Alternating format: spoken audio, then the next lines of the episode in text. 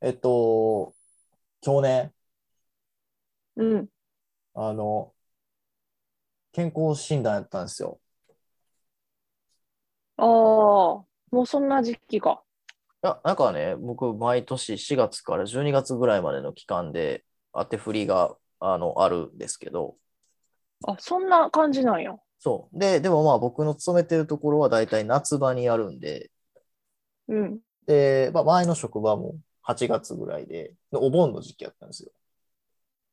うんうんで、転勤になって、次はいつやろうと思ったら、まだクソ暑いこの7月の時期にうん当。たってるんですけど、まあ、だから、うんその、そんな時期かっていうところも多分、夏の風物詩的なところで、自然と根強いてる、根強いてる、ね、 根付いているうん。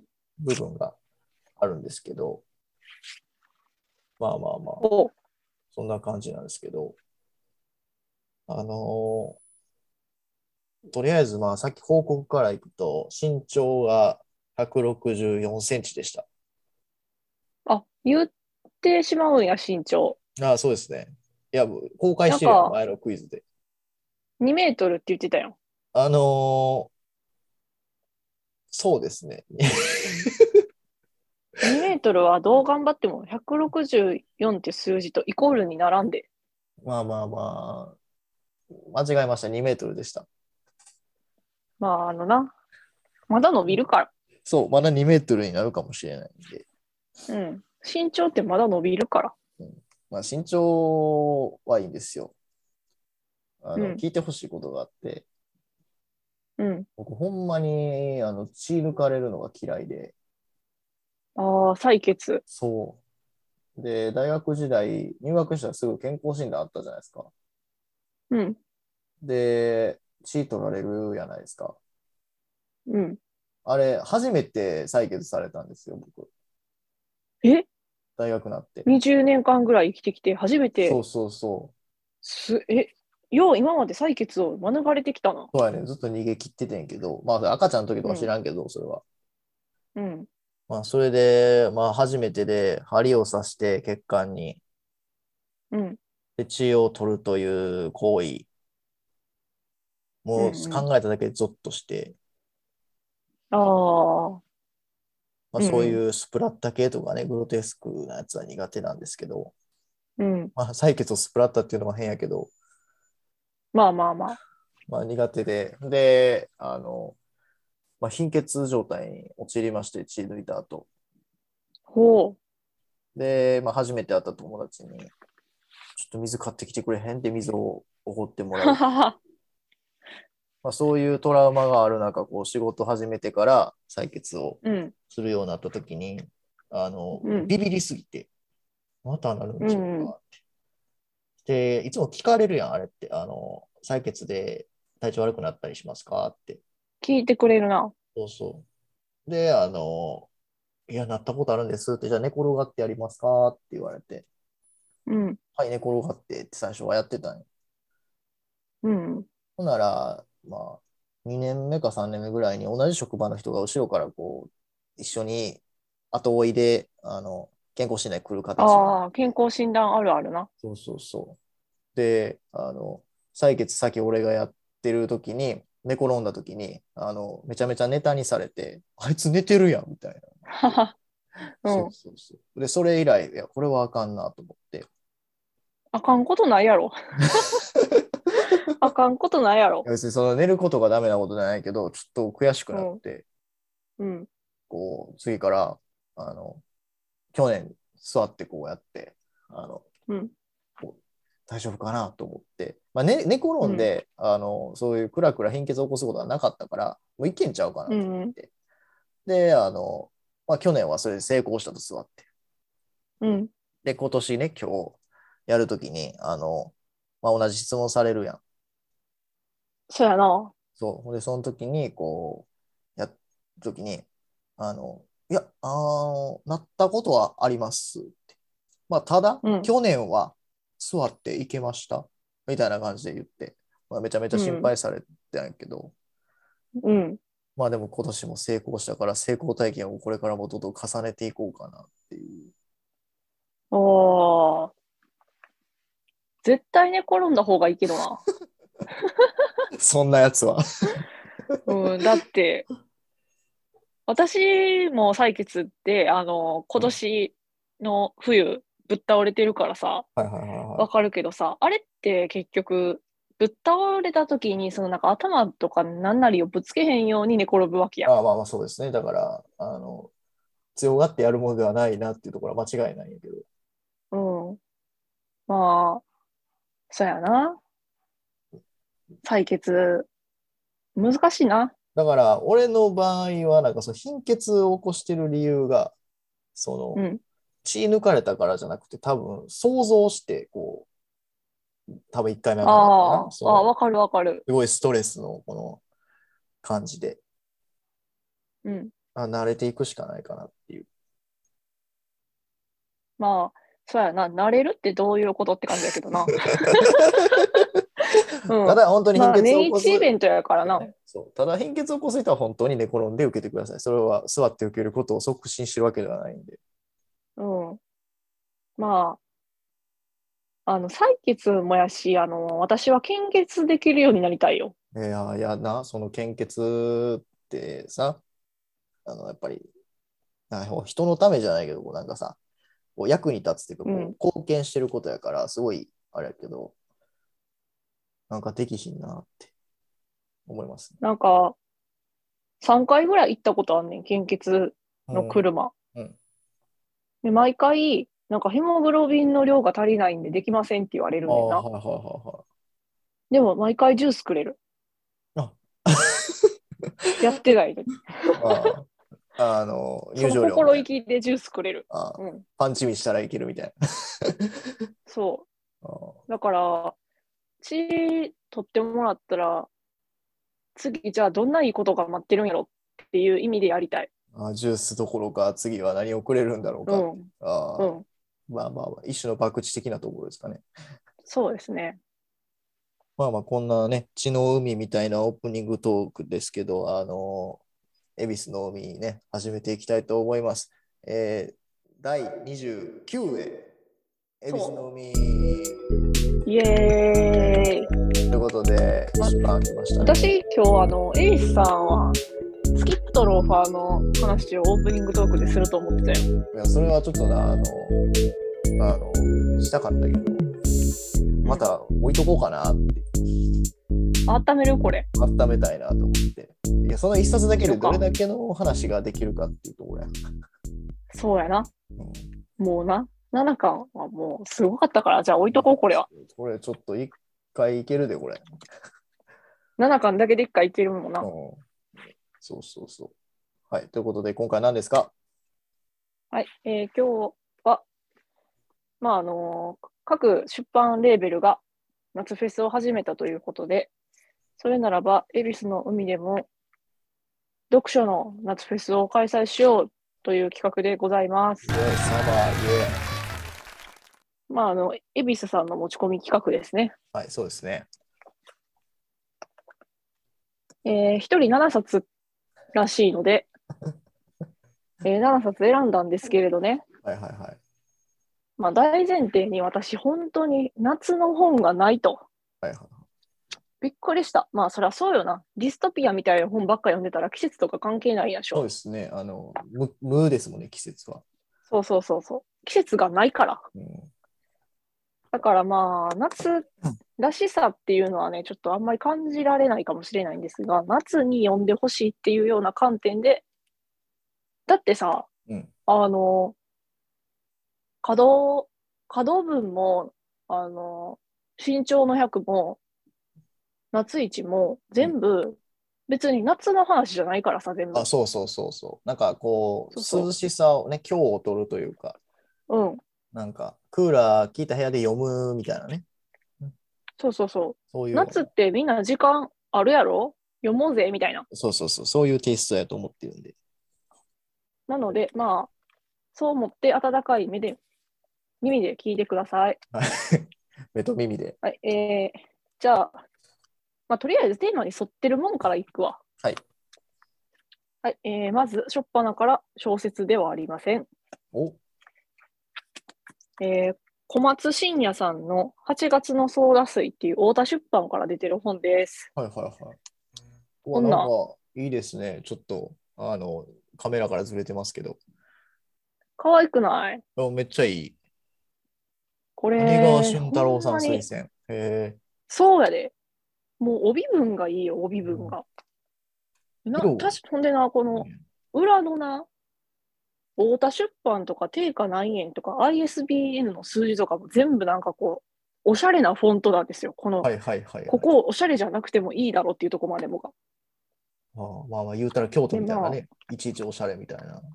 あ、そうそうそう、いちいちおしゃれなんですよ。はいはいはい。で、まあ内容としては、えーっとね、水曜岬っていう、うんあの、海辺の町に住んでる女の子のお話やねん。はいはいはいはい。なんか海が、海がいっぱい出てくるんですよ。うーん。で、あの、ほんまに絵本って感じやな。ああ、そんな文章は多い感じじゃない。あ、うん、漫画やけど、うん。でもなんかほんまに絵本、あの、かき氷を夏休みにみんなで食べたりとか、はいはいはいはい。あとなんか、あの、あのさ、こういうやつあったや ん。あの、あれ、ホッピング、ホッピングみたいな。あ、そうそうそう、よかったな、今ので。やばいな、たこういうのってラジオで言うの。 うん、あの、そう、こう飛ぶやつ。はいはい。あれで、なんか空飛べたりするあのね話。めっちゃおもろいな、あの、意気込みが、あの、絵でしか伝わってけえへんっていう、こういうやつ。でも伝わったやろ。伝わった。そう、あれで空飛んだりするような、こう、なんつったんやろ、物語やな、うん。いほ んまに。や、でもなんか家に置いておきたい方みたいな雰囲気ですね。そう、これな、あのな、めっちゃ嫌なことがあった日しか読まへんって決めてんねん、この本。うん。だからまだ最後まで読んでないんですけど、はいはいはいはい。あのすごいそのなん青色が好きな人とかは好きやと思うもう海の近くのお話やから、もうなんか絵自体も全部青色が多いんですよはいはいはい。いいよ良さそうです。はないのでねそうそうあのラムネのビー玉とかあるやんはいは。あの話とかないうん。はいなんかこうちょっと涼しいお話が多いはいはい。いや、でも涼しそ。はいまあ読んでくださいうはい。次、えー夏っぽいのあじゃあホラー小説2冊いこういや、なんかホラー小説頑張って、こういろいろね。そうやね。ちょっと多くは語れないんですけどね。はい仕事で今、怪談小説を取り扱うっていうことをやってるんですけど、はいはいはい。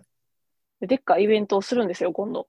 ああ。はでそのために、ちょっと読んでて、いはいはまあ、一冊目は、あの、十二国旗で、私の大好きな十二国旗を書いてます、小野冬美さん。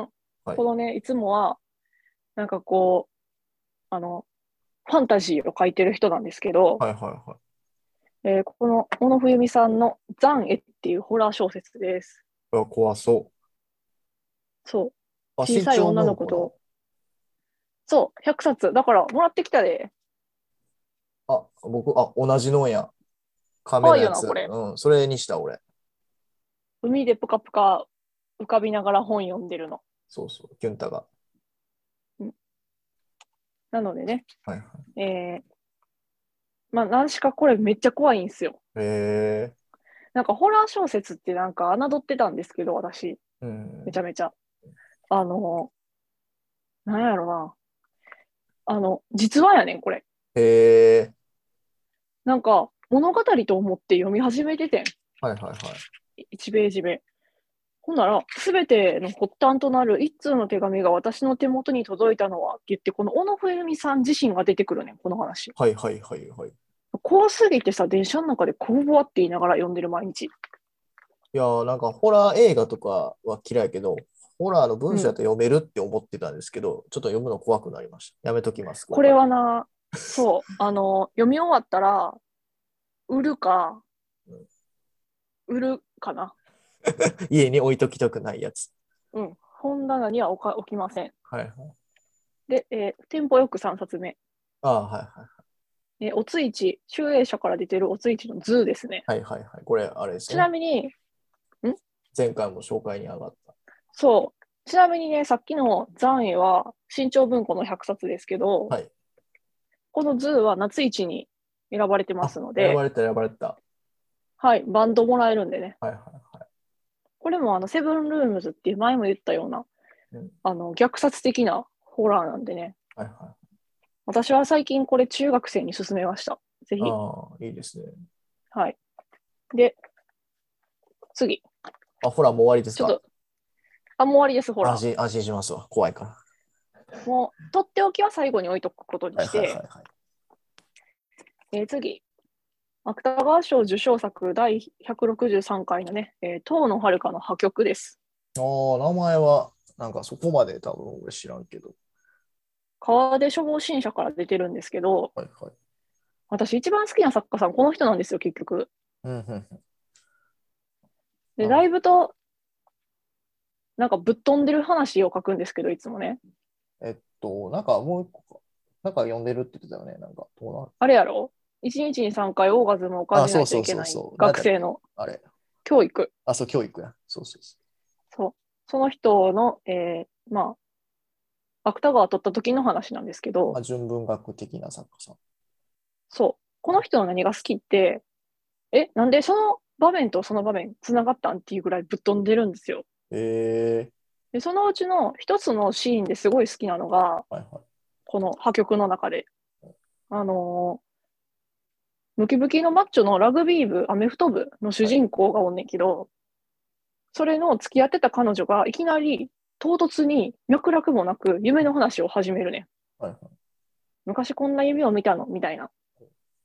全然違う話始まったやんけと思いながら見ててんけど、はいなんか家の中に、小学生の時に家の中にいてたら、なんかあの、音がして、ほんで、家中探し回ったら、自分の子供部屋の布団の中に男の人が寝てたやんか。いや、もう意味でわか追んいなかい。けられるっていう、そう、追いかけ回されるっていう話が始まんねん。はい20ページぐらいあんねん、その話だけで。はいはいはい。それがめちゃめちゃ怖いから読んでほしい。ああ、やっぱ怖いのまだ続くやないか。続いて たわ。これほんま、ええって思って、でもなんかすごい引き込まれるんですよね。はいはい。で、なんか、それこそ今日発売やった文芸の、えー秋号かな多分。あの、金原ひとみさんも特集で出てる文芸誌なんですけど、それで遠野遥さんが新作出してるんですよ。はいはいはい。それもなかなかにギャグセンスのある面白いものだったんで、うんまあ、ちょっと読んでみようかなっていう人はちょっと読んでみてほしいです。あの、あらすじ的にはもう6行で終わる。ラグビー、筋トレ、恋とセックス、二人の女を行き来するいびつなキャンパスライフ。はい。です。はい。キャンパスライフですね、とりあえず。 えー、2人の女を二股かける男の話です。ああ、もうちょっと夏らしいといえば夏らしいですね。そうでしょう。はい、次いきます。えーっと、え、まだ5冊。他2冊えです。ー、梨木かほさんの西の魔女が死んだですね。ああ、これ、あれじゃないですか。なんかすごい名作というか。はい、名著ですよ、名著、マジ名の。著名著ですね、本当に。これはもうつべこべ言わず読んでください。なんかこれだけははい読んだことありますみたいな人多いよね、なんかこう、結構。うん、なんかな、なめとってん。教科書でよくさ、なんか、この本絶対読めよみたいなの出てくるやん、うう読書案内で。うん。はいはいはい。なんでなんか教科書になぞらえて読まなあかんねんクソがって思ってたんやけど学生の尖っ時てるね。でもな読んだらもうなギャン泣きしたこれはへえいい話ね。お盆でさおばあちゃん家行く人とか多いじゃないですか多分、はいはいはいはそういう時に読んでほしい話ですね、うんおしゃれおしゃれ里帰りみたいな感じ、い。おしゃれ里帰りというか、初めて聞いた。 うん、なんかあのなんつうん私たちの盆盆休みってさ、はい盆踊りの前のちょっとこうお昼寝で畳の上でなんかタオルケットかぶりながら寝るみたいなお盆やんああ、まあそれでもまあいいですけどね、ノスタルジックで。これは、あの、朝からハーブとか詰めに行っちゃう系なん で、のお盆。はい。あ、全然お盆じゃないんですあ、おけ盆じゃどな、いですか。はいはい。はい。あの、不登校になった中学生やったかな女の子がおばあちゃん家に行行くっていうお話はいではい、はいめっちゃいいですね。はい、最後です。とっておきこれが大本命です。エクに香りのスイカの匂い。いやーエクに香り好きって言いますね。これはほんまにいいから、これの中に入ってる、えっとね、アゲハチョウっていう話は読んで損はないんで、あはの、いはい聞いた人は今から本買いに行ってください。あ、僕は買いに行かなダメってことですかはい。あのーなんやろな。エッセイうん。ちゃうのこのアゲハチョウっていう話はほんまによくて、うん創作やねんけど、短はい編はいの。はいなんやろ。ええとこの女の子、フリフリのワンピースとか着ちゃってる感じの。はいはい。でも家は窮屈みたいな小学生がうん新幹線に乗んねんけど、家族でうん。トイレに行くときに、ギャルギャルのお姉さんがう、んあの、アゲハチョウのタトゥーの入ってるギャルギャルのお姉さんが、はいはいはいシールやったかなまあ、ほんで、あの、イケイケのギャル男とイチャイチャしてるのを新幹線で見ちゃうねはいはいはいん。で、その女の、ギャルギャルの女の人から、私と一緒に逃げないって言って、そそのかされる話。ほうほ新幹線でその女の子は姫路まで行くのに浜松で一緒に降りようっていう風にギャルのお姉さんからそそのかされるねんけうはいど、はい一体降りるのかどうかっていう話です。あー気になるね、それは。めっちゃいい。もうほんまになあの綺麗な話なんでね、はいはいぜひ読んでください。以上です。じゃあちょっと一個ずつだけ、タイトルだけで、ちょっともう一あ回。はい。待って。えースイカの匂い、エクに香りで新潮社。はい石の魔女が死んだなしきかほ、これも新潮社。はいえー新潮社で合わせておきます。えっ、と、小野冬美さん、残影新潮社。はい今回の新潮文庫の100冊に選ばれている本です。はいで、次、集英社、おついち図。はいで、川出書房、えー、遠野遥の破局。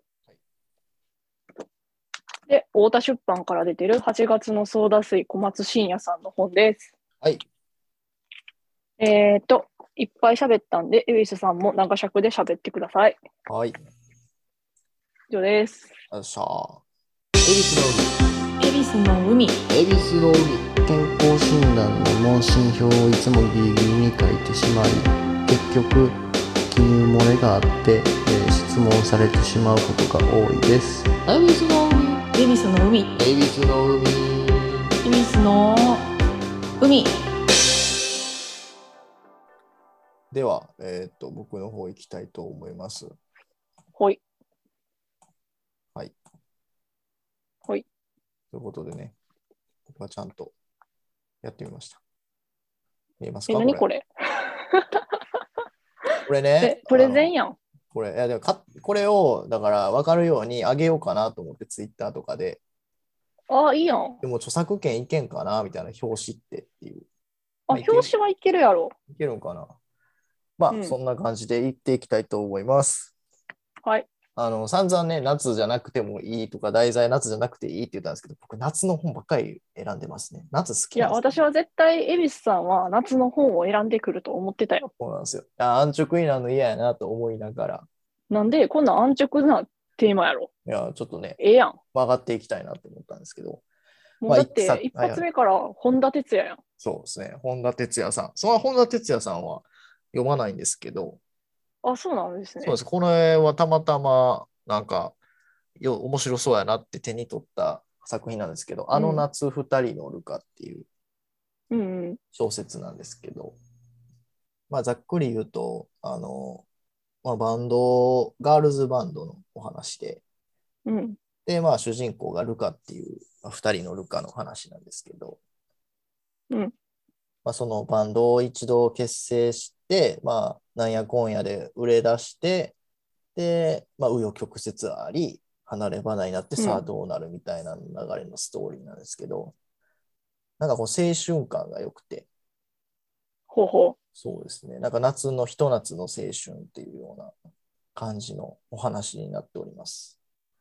はい。夏って入ってんもんな、タイそトうでルすに。ね、もう夏ってあの入ってて、これ結構あの、あの夏のルカっていうディズニーの映画とよく間違えられるんですけど、ああ、これはあの全然関係ない話で、はい。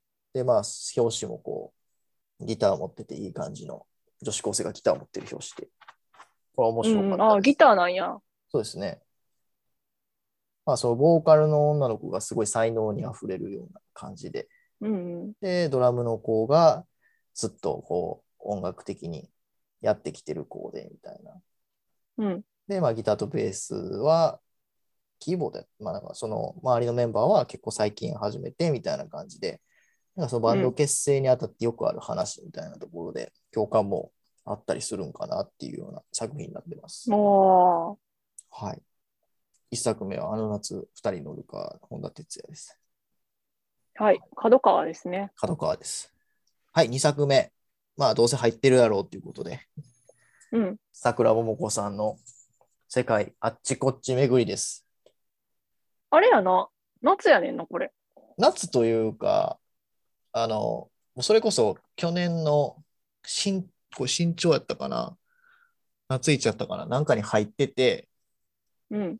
で、まあ、そのもうよく知ってる YouTuber のベルさんああ、ベルさん。そうが紹介で、まあ、これをコロナ禍であの旅に行けないって中で読んだら、家にいながら旅ができますっていう、そのそういう夏もいいんじゃないですかっていうところでうん。読みたいなって俺は思って。で、それきっかけで読んだから、やっぱり夏といえば。やし、自分の中のイメージ、このクーラー効いた部屋で、あの、行く場所もない中、こう世界あっちこっち巡りを読んでっていうああ、一番いい小旅行ですね。そうそうそうそう。ほんまにいろいろハワイ行ったりとか、まあ、うん。いろんなとこに行って、その時計買う話であったりとか、旦那さんがお腹痛くてみたいな話とかあって、うんもううほんまに旅のエピソードがいっぱい詰まってて、あの、そこの桜桃子のエッセイで一番好きやし、これ。ん。うん。で、ぜひ、あの、こう、新品で新潮文庫で買うのもいいんですけど、新潮文庫の表紙って、白地に、その、桜桃子っていうか、ちいまる子ちゃんの絵が描いてるみたいな感じなんですけど、ぜひ、あの、あの、このさい文庫サイズじゃない、あの、あの単行。なんて本。単行本サイズやねんけど、ちょっとちっちゃいねんな、なんか。うん。まあ、そのサイズのでっかい方の単行本バージョンを買ってほしいっていうのは、もう表紙が大好きで、僕これ。ああ、可愛いですね。そうそうそう。さくらもこさんの本は、ほんまにあの単行本で集めたいし、集めた方が、なんか並べた時も嬉しいなっていうのがすごい個人的な意見ですので、うんうんぜ。ひぜひ皆さん、買ってください。今年あれですよね。身長100でエビの缶詰。ああ、ええーと、桃の缶や詰ったっ。けえ、桜エえびやっビじたゃかななかったっけあ、桜エビや。ね、あったと思うけど。ああれりますよね。あれまだ読んでめ読めてないですよ。あの、名作って言われてるんですけど。はい。じゃあ、桜もここで夏を過ごしてほしいっていうはい。次、夏空に君と見た夢、飯田由紀子さん。わあ、存じ上げない作家さそんうですね。が出てこれ、きた。ビレッジブックスから出てて、うん。あの、俺が中学生の時に読んだ恋愛小説で。へそうえ。えこれ、携帯小説いや、携帯小説じゃなかったと思うねんけど。で、こほうれ、ほ夏とあの冬と春って多分3部作で、いや、秋もあったかな、最後出たんの中の1作目で夏やねんけど、話つながってるとかじゃないけど、飯田さん題材に書いて書いたやつで、う。うんうん。で、あの、まあ、あらすじとしては、その、自分のことを好きやった男の子が亡くなっちゃって、で、うん。なんでか知らんけど、こう葬式行ってやれよみたいに言われて、お前のこと好きやったんやからみたいなんで、いろんなことで、なんで行かなあかんねんと思いながら、あの、行ったら、その子が幽霊として現れて、ちょっとうん。こう恋に落ちちゃうみたいなっていう、フあァあ、ンタジー的なとこもありつつっていう。夏らしいな。そうそうそう。なんかすごいこれを読んだ時の、ほそこから、それで一瞬中学の時本ハマったって思い出もあって、うんうんうんうん。まあこの表紙も好きなんですけど、夏って感じ。そうそう。まあそんな感じで、ビレッジブックスから夏空に君と見た夢、飯田由紀子でした。はい。で、次、君が夏を走らせる瀬尾舞子。これはもう、絶対入ってると思 ったわ。新潮文庫から出てるんですけど、あの、本当に、やんちゃな子がベビーシッターをする話で、うなんんかすごい夏らしいところがいっぱいあったり、その、まあ、やんちゃな子がこう頑張るところをね、なんか書いてるっていうところも、すごい読みやすいというか、うん引き込まれるような内容で、そう、いろんなベビーシッターしながら、そのちっちゃい子との関わりを学んでいくみたいなところが、まあ、うん夏のバイトみたいな感じなんかな、なんか、トライとしては。あーそこで夏らしさがあるってことそうそうそう。です。はい。ちょっと千代舞子さん、新刊出ましたね。あ、出ましたね。はい。千代また舞子さん感想教えてください。かけていきたいなと思ってるんですけど。ちょっとね。はい。星新一、午後の恐竜。うん。最近読んだんですけど、ショートショートにハマるきっかけになりました。はい。あの表題作の午後の恐竜がすごく大好きで、僕ら読んでください、本当に。え、あのさ、NHK でドラマが始まったやん。あ、そうなんや。確か。知らんかうっんた。。今日、今日とかちゃう、多分。はいはいはいはい。昨日とか。午後の恐竜も実写化されるんじゃないですかあね。マジ確でかすか。そうみたいね。あの、悪魔あが地球、天国。地球、悪魔のいる天国うんと、あと地球、何やったかな。そうだ、結構されますよ、連続で。マジか。でも午後の恐竜がすごい俺にとっては衝撃作やって、うん。まあ、その分かりやすいのもあんねんけど、なんかこう、はうっんってなるっていう、なるほどみたいなのが。うん。よ読んだことあるあ私、星新一苦手なんです。あ、そうなんです。すいません。でもこれ読んでほしいな、午後の恐竜は。うん。なんかショートショーなんト。やろな。中学生の時に読んだんかな小学生やったかななんかこそって読むのはあるけどね、なんか短いから。うん。に読んだ時に確か課題図書かなんかやってん。ああ、はだからめっちゃいやいや読んだのが多分尾を引いてるんやと思う。いはいはい。でも SF ってこんな面白いねんなっていうきっかけでしたね、これは最近読んで。ああ、あんま読むイメージないや、SF とか。恵比寿さん自身にってことそううそうそうそう。やな、ないあな。ハートフルコメディばっかり読んでるイメージ。うん。え、あの、SF がさ、全然ありなんやったらさ、ん私頑張って午後の恐竜読むから、プロジェクトヘイルメアリー読んでや。それは読みたいんやけど、うん。まあ、金額の問題よね。 2冊貸すわ、ちゃんと。あ、じゃあ借ります。ちょっと、うんちょっと午後の読む恐竜私も読むわ。積読をちょっと解消しつつやけど。はい。はい。です。午後の恐竜ね、星新一です。あれ消えてる消えてるあ、上や った。あ、あったあった。はい。えっ、と、原田真帆さん、風のマジムーン。うんうん。なんか夏っぽいというか、こうあの沖縄の話で、サトウキビからラム酒を作ろうっていう話なんですけど、すごい爽やかな話。なんか、あの、前の読書紹介の時も、あ入ってましたね。言かなはいはいはい。うん。これはちょっと夏に爽やかに飲んでほしいなって、お酒がすごい美味しそうなあの小説なんですけど、ラム酒飲んでみたいなって、あんま飲めへんけど、うん。まあ、お仕事小説みたいなんで、あの主人公のあのマジムがすごい頑張るっていう、まあ、原田マハさんのあの絵画系じゃない小説の感じをすごいだ出してる、悪い人出てこないみたいな、いいですね。そう、みんないい人やったなってなんやかんやみたいなところがありますね、これは。おすすめです。原田マハさんが、あれやん、あのー、出したさ、うんなんか、食べ物エッセイみたいなのを読んだんですけどね。はいはいはい。あっちこっちなんちゃら。あれ、それあれか。なんかあったね。すさくらももこか。あっちこっちって。はいはいはい。なんかあの、それに風のマジムを書いた時の、なんかあの、エッセイがちょっと入ってるんですよ。お読んでみたいですね。それすごい良かったで、なんかあの沖縄のそのご飯屋さんの店主がめっちゃいい人やったみたいな話やって、へそういうとこからこう風の真面目のその優しい感じみんなのーうんうんうんがなんかこうできてるみたいな。へーいいですね。と、またそれも買って読んでみたいなと思います。はい。はい、ラスト、三浦淳、色即ゼネレーション。これも絶対入ってると思ってた。三浦淳が好きなんですけど、これ夏です、うん本当に。夏に、まあ、島に行って、ワーキャーワーキャーする青春小説ですね。なんかこう、青春です、これは。うん。青春小説の金字塔って書いてるもんそうですね。ね。はい。映画もすごい良くて、ぜひぜひ皆さん見てください。はい。ということでね、ちょっと時間の兼ね合いもありつつね。えーっと、まあちょっ、爆速で進みましたね。とはい、ちょっとね、すいません。あのお互い駆け足でえーっと、風のまじむ原田和葉さん、赤足ゼネレーション三浦淳、本田哲也、あの夏二人のルカ、桃子の世界あっちこっち巡り、桜桃子、夏空に君と見た夢、飯田由紀子、えー君が夏を走らせる瀬尾舞子、午後の恐竜星新一のラインナップとなっておりました。はい。ということで、えー以上ね、えーと、2人からの、恵比寿の海から夏の本2022ということでした。